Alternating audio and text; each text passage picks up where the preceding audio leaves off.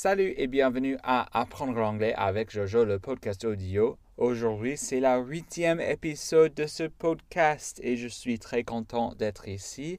C'est très cool que vous voulez apprendre l'anglais avec moi. Je suis euh, très reconnaissant d'être euh, votre prof et j'ai pas reçu beaucoup de questions pour cette podcast. Donc, euh, si vous en avez, euh, n'hésitez pas à me contacter sur YouTube. Ma chaîne YouTube, je, réponds à toutes les, toutes les questions et tout ça. Donc, euh, sinon, j'ai un email apprendre l'anglais avec jojo.gmail.com et ça marche aussi.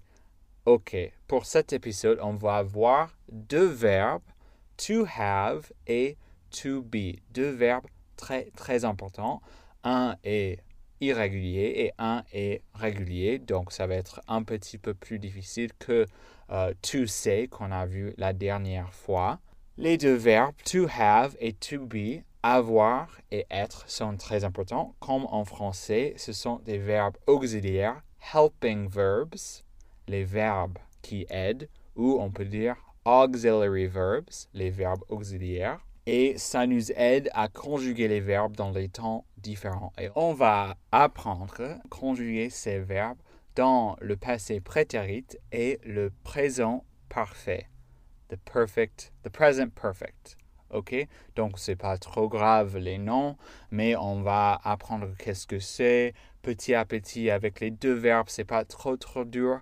Et on va avoir deux prononciations différentes la prononciation anglaise d'Angleterre et la prononciation américaine. On y va pour to have au présent. Répétez après moi. I have.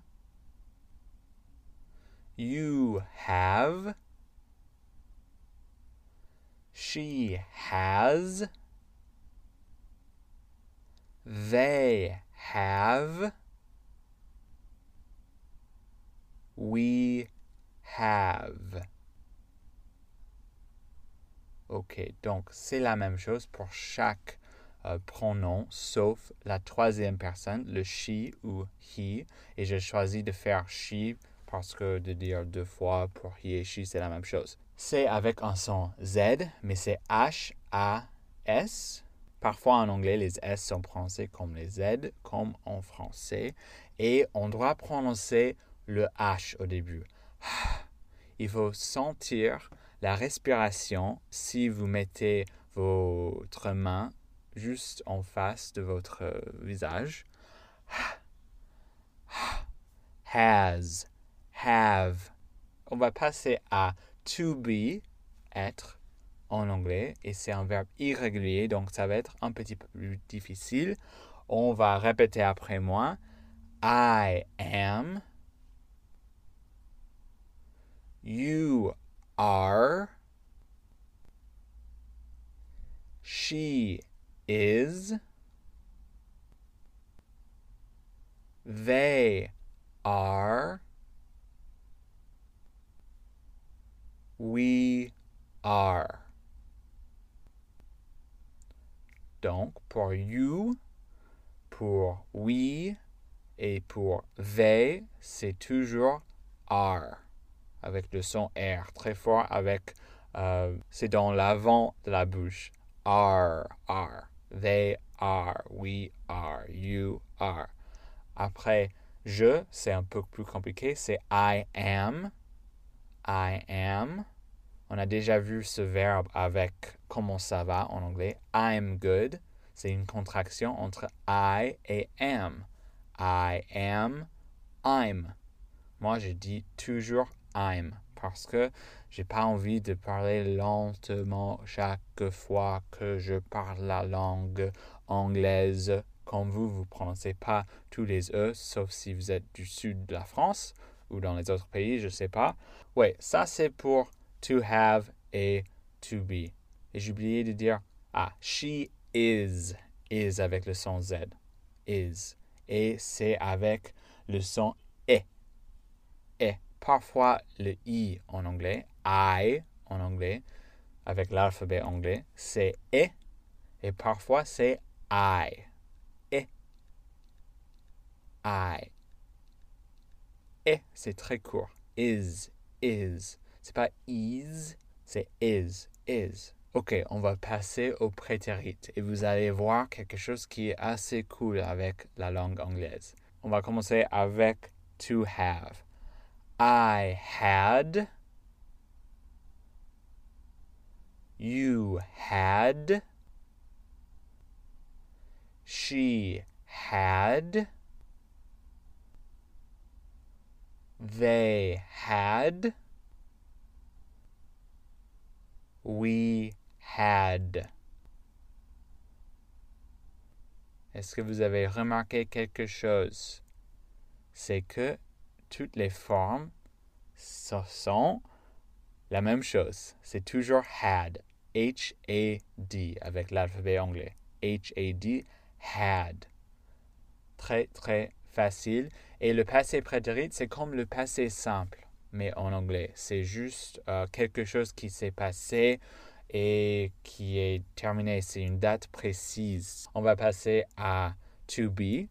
Et c'est, c'est, c'est simple. C'est I was. You were.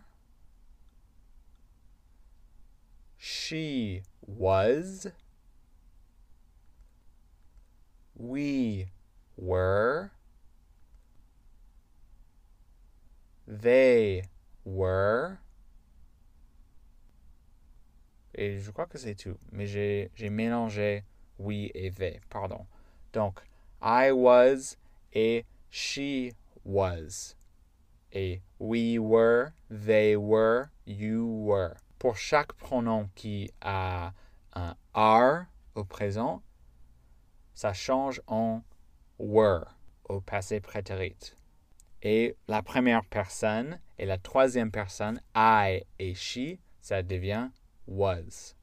Donc c'est pas trop trop dur.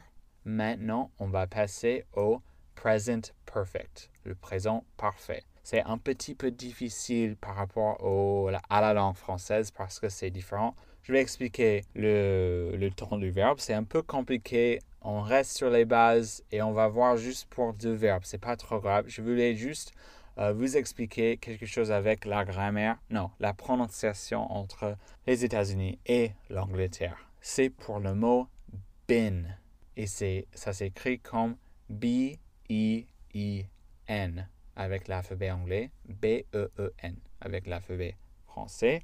C'est been avec l'accent américain et on est sur to be. Donc c'est le, le présent parfait du to be. Et avec l'accent anglais, c'est been. Been. Et comment l'utiliser On va dire I've been. I've been. Ou I've been. I've been. Et c'est quoi I've déjà? I've, ça veut dire I have. C'est une contraction comme I'm pour I am. On met beaucoup de contractions avec la langue anglaise parce que c'est, une langue qui est un peu dure à prononcer, quoi. Donc on mélange les choses, comme en français en fait. Alors, comment utiliser le présent parfait? Il faut conjuguer le verbe to have au présent, comme on a déjà fait, I've been, c'est I have, ça c'est le présent. Et been, ça c'est le participe passé. C'est juste une introduction. Je ne voulais pas euh, dire les choses euh, trop dures pour cette leçon. Ça veut dire que quelque chose s'est passé et ça continue à se passer. Ça veut dire que je peux vous demander How have you been? Ça c'est un peu vite. How have you been? How have you been ou how have you been avec la contraction, ça veut dire comment tu vas maintenant et comment tu allais depuis que la dernière fois que je t'ai vu. Donc c'est le présent et le passé. C'est un petit peu compliqué, mais c'est juste une introduction. Euh, ne t'inquiète pas, c'est pas trop grave si vous ne comprenez pas. On va revenir là-dessus avec d'autres verbes euh, plus tard, avec d'autres expressions, donc c'est pas trop grave. Donc la question How have you been? Je vais répondre I've been good. I've been good. How have you been?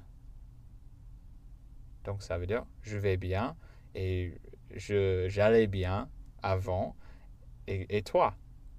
Comment tu allais et comment tu vas maintenant? Donc c'est un peu plus vite qu'en français à mon avis et je ne suis pas français, je ne suis pas francophone euh, comme langue maternelle évidemment parce que je fais beaucoup d'erreurs, mais c'est pas vraiment possible de dire comment ça va et comment ça allait, comment c'était, ça a été. C'est, c'est un peu plus dur. Bref, c'est tout pour cet épisode. J'espère que ces explications étaient intéressantes pour vous et étaient lucides. Et sinon, vous pouvez me poser des questions comme je l'avais dit. Et au revoir, à la prochaine. J'essaie de faire les épisodes chaque deux semaines, donc c'est le but. Euh, mais on va voir parce que la vie, la vie est pas prévisible parfois. Donc, au revoir, passez une bonne journée. Bye bye.